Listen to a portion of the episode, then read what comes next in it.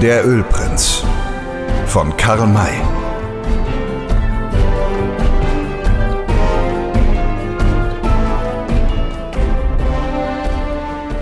Man konnte anfangs noch ungefähr sechs bis acht Schritte weit sehen. Doch wurde es, als sie in der Nähe des Winterwassers ankamen, so finster, dass sie sich nicht mehr allein auf ihre Augen verlassen konnten, sondern auch den Tastsinn zur Hilfe nehmen mussten. Der Celli floss hier fast genau von Ost nach West und es ist bereits gesagt worden, dass das Winterwasser rechtwinklig auf ihn stieß, also nord-südlich verlief. Die Ufer beider Flüsse waren hier mit Wald und Büschen bestanden und sehr hoch. Von der Höhe bis hinab zum Wasser des Celli konnte man recht gut 20 Meter rechnen. Im Winterwasser befanden sich in der gegenwärtigen Jahreszeit nur einige Pfützen, die dem Übergang nicht im mindesten hinderlich waren.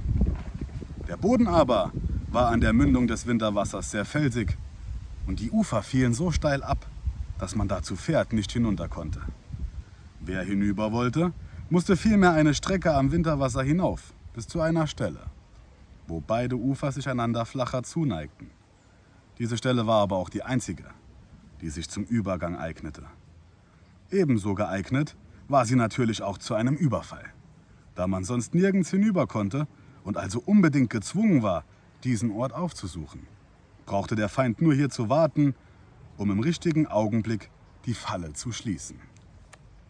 Die Nijoras lagerten nicht an diesem Furt. Sie waren hinübergeritten, waren dem jenseitigen linken Ufer abwärts bis zur Mündung gefolgt und hatten dort ihr Lager aufgeschlagen.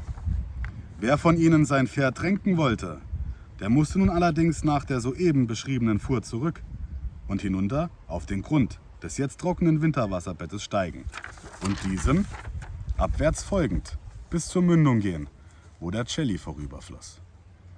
Das war beschwerlich genug.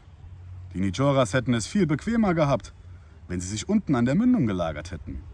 Aber das war unmöglich, ohne dass Spuren entstanden, die nicht vollständig auszulöschen waren. Und das sollte vermieden werden. Da die Nijoras drüben lagerten, mussten Winnetou und Shatterhand auch hinüber. Als sie das hohe Ufer des Winterwassers erreicht hatten, sahen sie von drüben die Lagerfeuer zwischen den großen Felsstücken herüberleuchten. Wie unvorsichtig, sagte Winnetou. Ja, stimmte Old Shatterhand bei, sie scheinen sich für ganz sicher zu halten. Sie gingen diesseits am Winterwasser hinauf, bis sie die Furt erreichten und stiegen da hinab und drüben wieder hinauf. Dann schlichen sie sich am linken Ufer des Winterwassers wieder abwärts, wobei sie umso vorsichtiger verfuhren, je näher sie dem Lager kamen. Von Baum zu Baum, von Strauch zu Strauch huschend, vermieden sie jede Stelle, auf die ein Strahl der Lagerfeuer fiel. Als sie so weit am Feind waren, dass sie die einzelnen Gestalten unterscheiden konnten, flüsterte Winnetou, mein Bruder mag hier stehen bleiben.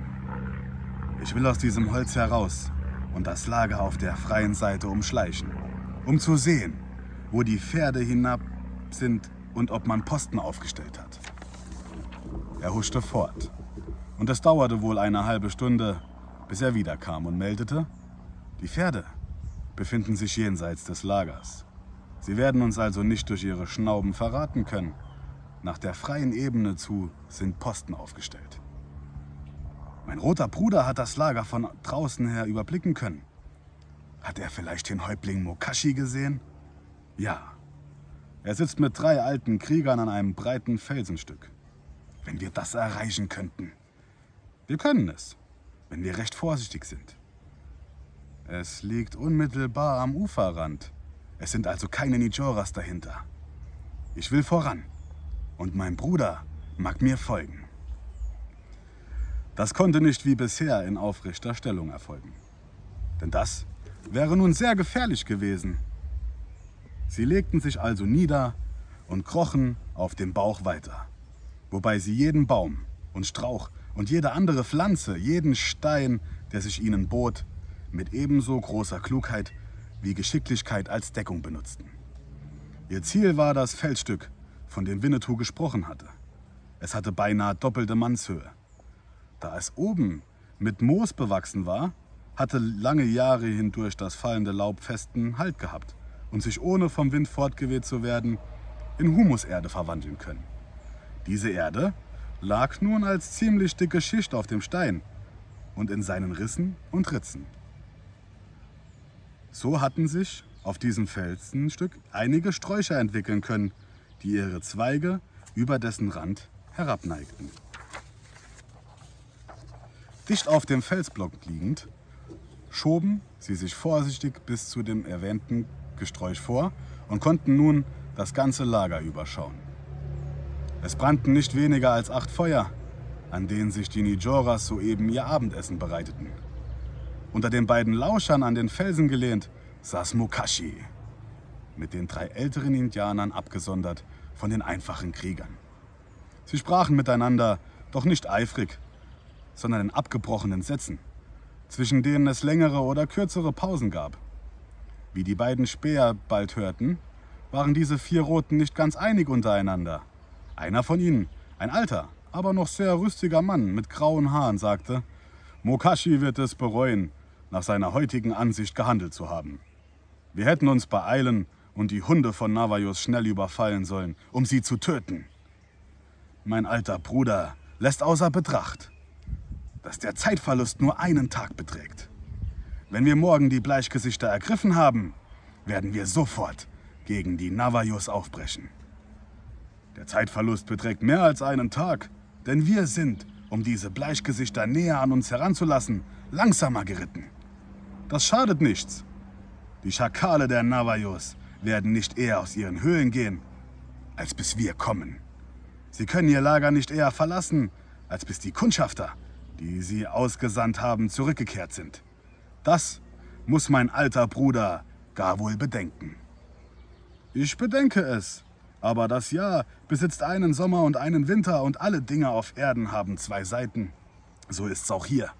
Mokashi meint, dass die Navajos warten werden, weil sie Kundschafter ausgesendet haben. Und ich denke, sie werden neue Späher aussenden, weil die anderen allzu lange ausbleiben. Diese neuen Kundschafter aber werden uns entdecken und das ihrem Häuptling melden. Statt dass wir die Navajos überraschen, werden sie uns angreifen. Er sprach in etwas einem scharfen Ton, wie es einem Häuptling gegenüber sonst nicht gebräuchlich ist. Darum antwortete Mokashi nun, Mein Bruder trägt den Schnee des Alters auf seinem Haupt. Er hat mehr Winter gesehen als ich und viel erlebt. Darum darf er es ohne Scheu sagen, wenn er einmal anders denkt als ich. Aber nicht er ist der Anführer, sondern ich bin es. Wenn ich auch die Meinungen der erfahrenen Männer anhöre, so habe ich doch alleine darüber zu entscheiden, und alle müssen sich fügen. Der Alte senkte seinen Kopf und sagte, Du hast recht, dein Wille mag geschehen. Ja, er geschieht, und du wirst einsehen, dass es so richtig war. Oder hast du etwa geglaubt, es werden uns glücken, die Navajos zu überraschen? Allerdings, das ist ein Irrtum. Sie stellen jedenfalls ebenso Vorposten aus wie wir. Wir müssen den Ort, wo sie stecken, erst durch unsere Späher ermitteln. Wie leicht könnten diese Kundschafter gesehen, ergriffen oder gar getötet werden. Gerade so, wie wir die Kundschafter der Navajos gefangen haben. Und das ist noch nicht das Wichtigste. Es gibt etwas, an das mein alter Bruder überhaupt noch nicht gedacht zu haben scheint.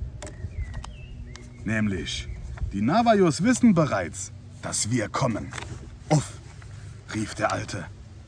Wer soll es ihnen gesagt haben? Die drei Bleichgesichter, die uns entflohen sind. Uff, uff, das ist wahr. Falls sie wirklich zu den Navajos geritten sind. Sie sind ganz gewiss zu ihnen. Vielleicht haben sie schon heute gefunden und sie über uns berichtet. Da werden die Navajos sofort aufbrechen, um uns entgegenzuziehen und plötzlich anzugreifen. Das aber ist es, worauf ich warte. Uff, uff.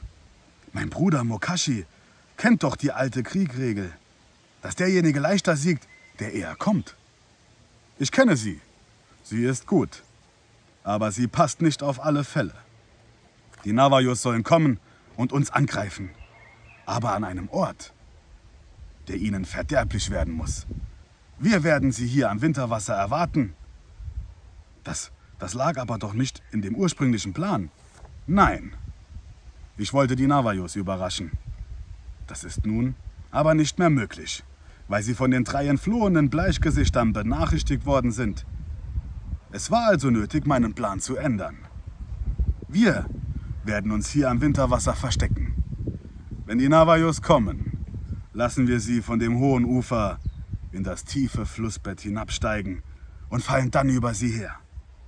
Sie stecken dann da unten und können sich nicht verteidigen, weil sie zwischen den Felsen zusammengedrängt keinen Raum dazu haben. Uff, uff, rief der Alte, indem er sein Gesicht sich erscheiterte. Mokashis neuer Plan ist gut. Ich denke, dass er gelingen wird, wenn nichts Störendes dazwischenkommt. Es gibt nur eine einzige Störung. Die Bleichgesichter hinter uns. Sie folgen uns. Sie wollen die Navajos aufsuchen. Wenn wir sie vorüberziehen ließen, würden sie den Feinden verraten, dass wir hier auf sie warten. Das darf nicht geschehen. Wir werden also Winnetou und Old Shatterhand mit allen ihren Leuten festnehmen. Sollen sie getötet werden? Ja, wenn sie sich wehren. Und wenn sie sich nicht wehren, so nehmen wir sie nur gefangen und führen sie mit uns. Wir werden sie nicht an den Marterfall binden, weil wir das Kalomé mit ihnen rauchten. Aber wir werden sie mit unseren Kriegern auf Leben und Tod kämpfen lassen. Uff, uff. Die Augen des Alten leuchteten förmlich vor Wonne und auch die beiden anderen brachen in begeisterte Uffs aus. Mokashi, froh, eine solche Zustimmung zu erhalten, fuhr in seiner Darlegung fort. Das Winterwasser ist wie kein zweiter Ort dazu geeignet, den Feinden aufzulauern und sie ohne Mühe oder gar Gefahr zu ergreifen oder zu vernichten. Meine Brüder werden morgen sehen, wie leicht wir die Bleichgesichter in unsere Hände bekommen obgleich sie von den berühmtesten Männern des Westens angeführt werden. Da machte der Alte doch wieder ein bedenkliches Gesicht und sagte, aber gerade weil diese Männer dabei sind, kann das Vorhaben leicht fehlschlagen. Nein, ich weiß, dass sie sehr kluge Leute sind und in die Gedanken anderer Menschen zu schauen vermögen. Unser Plan aber werden sie nicht erraten. Sie meinten, dass wir gegen die Navajos ziehen und uns also um sie gar nicht kümmern. Ich wünsche sehr, das möge richtig sein.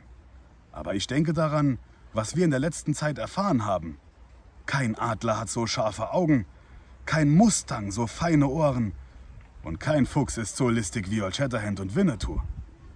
Hatten wir sie nicht bereits in unserer Gewalt? Waren sie nicht sogar gefesselt? Und doch haben sie sich befreit.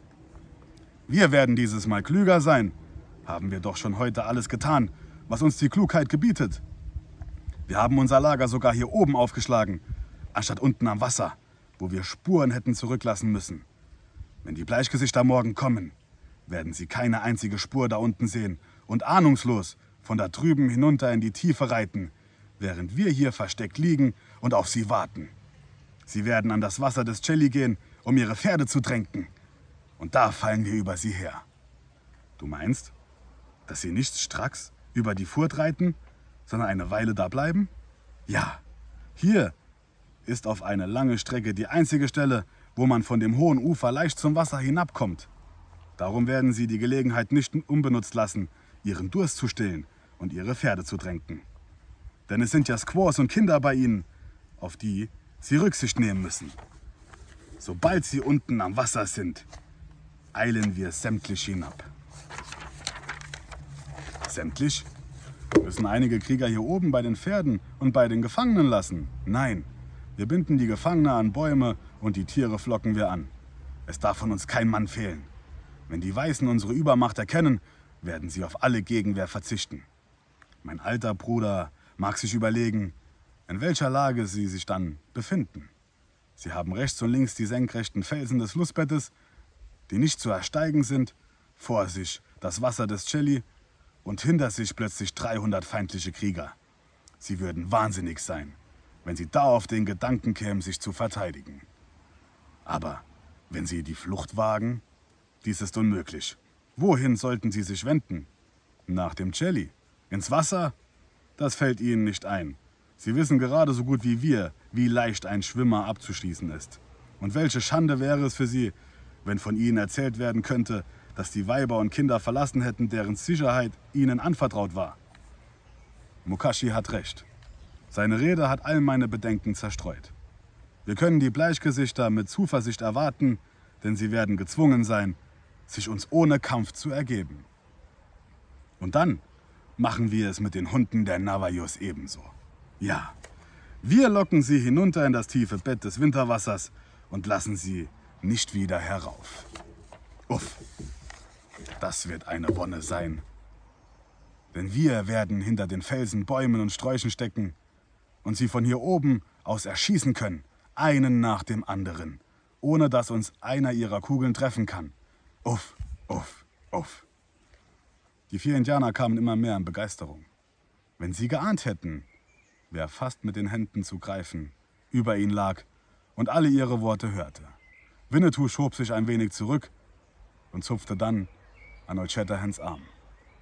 Wollen wir fort? fragte ihn der Jäger leise. Ja, wir haben genug gehört und mehr brauchen wir nicht zu wissen. Mein Bruder mag kommen. Sie krochen nach der hinteren Seite des Felsens, wo Old Shatterhand den Apachen am Lasso wieder hinunterließ. Das Nachfolgen war für ihn wieder lebensgefährlich, gelang aber mit Winnetous Hilfe gut. Nun galt es, den Ort ebenso unbemerkt zu verlassen, wie sie ihn erreicht hatten. Tief am Boden hinkriechend schlugen sie genau denselben Weg ein, auf dem sie herbeigekommen waren. Und gelangten auch glücklich so weit vom Lager, dass sie nicht mehr zu kriechen brauchten. Sie setzten ihren Rückzug nun aufrecht fort, gingen dann nach der Furt und befanden sich, als sie diese hinter sich hatten, wieder drüben, am jenseitigen Ufer, in vollständiger Sicherheit. Dort blieben sie stehen und Winnetou meinte, sie haben vor, uns eine Falle zu stellen und glauben wirklich, uns zu fangen. Ja, die Falle ist gut und wir gehen hinein. Mein Bruder denkt so wie ich. Wir holen die Navajos herbei. Sie werden die offene Falle hinter uns schließen, sodass die Nijoras unvermutet selbst darin stecken. Aber nun lass uns zu Shiso zurückkehren. Es ist nicht mehr nötig, dass wir diesen jungen, wackeren Krieger zu seinen Navajos senden, denn wir werden sie selbst aufsuchen. Er wollte fort. Da legte ihm Old Shatterhand die Hand auf den Arm und sagte, mein Bruder mag noch einen Augenblick warten. Wenn wir morgen in die uns gestellte Falle gehen wollen, ohne dass es uns schadet, so müssen wir uns vorher nochmals genau vergewissern, ob der Plan unserer Feinde auch wirklich, wie vorgesehen, durchgeführt wird. Mein Bruder meint, dass die Nijoras sich doch vielleicht noch eines anderen besinnen könnten. Ja, dann würden wir vielleicht in die Schlinge gehen, ohne sie öffnen zu können. Richtig. So werde ich zurückbleiben, um die Nijoras zu beobachten.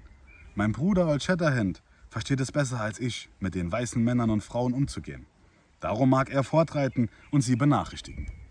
Gut, aber es ist nicht nötig, dass du während der ganzen Nacht hier am Winterwasser bleibst, sondern es genügt, wenn du morgen früh wieder hergehst. Ja, ich muss doch auch zu meinem Pferd, bei dem ich während der Nacht lagern werde. So komm, Sie schlugen die Richtungen ein, aus der sie gekommen waren. Jetzt brauchten sie nicht mehr zu verstecken, denn es war bereits dunkel. Sie hielten sich also auf der offenen Steppe und kamen auf diese Weise schnell vorwärts. Dabei berieten sie sich über diese Art, wie ihr Plan morgen ausgeführt werden sollte. Trotz der Dunkelheit fanden sich die beiden Freunde mühelos zurecht. Bald näherten sie sich dem Saum des Ufers und riefen Chisos Namen.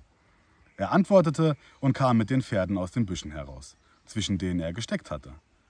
Gute Nacht, sagte Winnetou, indem er Ilchi beim Zügel nahm und in den Buschwerk zurückführte. Gute Nacht, erwiderte Old Shatterhand, indem er Hatatitla bestieg, um fortzureiten. Beide hatten natürlich mit den Pferden auch ihre Gewehre von Chisot zurückgenommen. Der junge Navajo mochte über die kurze Art und Weise dieser Verabschiedung erstaunt sein. Er wagte es aber nicht, ein Wort darüber zu bemerken, oder eine Frage auszusprechen. So stieg auch er auf sein Pferd und folgte Old Shatterhand. Der weiße Jäger hatte zunächst einen kurzen Trab eingeschlagen und verhielt sich eine Zeit lang still. Dann fragte er den Jüngling in seiner wohlwollenden Art, Chisot, wird gar nicht wissen, woran er mit uns ist? Ich werde es erfahren, antwortete der Angeredete höflich. Ja, du wirst es erfahren. Wenn ich dir jetzt alles sagen wollte, müsste ich es zweimal erzählen. Und das möchte ich vermeiden. Aber eines will ich dir doch bemerken, worüber du dich sicher freuen wirst. Ich habe deine Eltern gesehen. Wirklich? Wo? fragte sie so freudig überrascht. Am jenseitigen Ufer. Sie ritten mit einer großen Kriegsschar aufwärts, um nach den Nijoras zu suchen. Da werden sie des Nachts lagern, wenn ich sie aufsuchen dürfte. Du darfst. Ich muss nämlich zu ihnen und da sollst du mich begleiten. Ich denke, dass du noch in dieser Nacht deinen Vater und deine Mutter begrüßen kannst. Wir haben Eile. Lass uns Galopp reiten. Ein kurzes Wort von ihm genügte, Hatatitla zum schnelleren Lauf anzutreiben, und Shiso folgte ihm, in stiller Freude an das Wiedersehen mit seinen Eltern denkend. Diesmal gehörte kein großer Scharfsinn dazu, den Ort, nach dem sie wollten, zu finden. Denn der Lagerplatz der weißen Gefährten war vorher mit Sam Hawkins genau vereinbart worden. Nach einem kurzen, scharfen Ritt kamen sie dort an, wo sie zu ihrem Erstaunen und zu ihrer Freude den Häuptling der Navajos mit seiner Frau vorfanden. Es folgte das Wiedersehen, das bereits beschrieben wurde.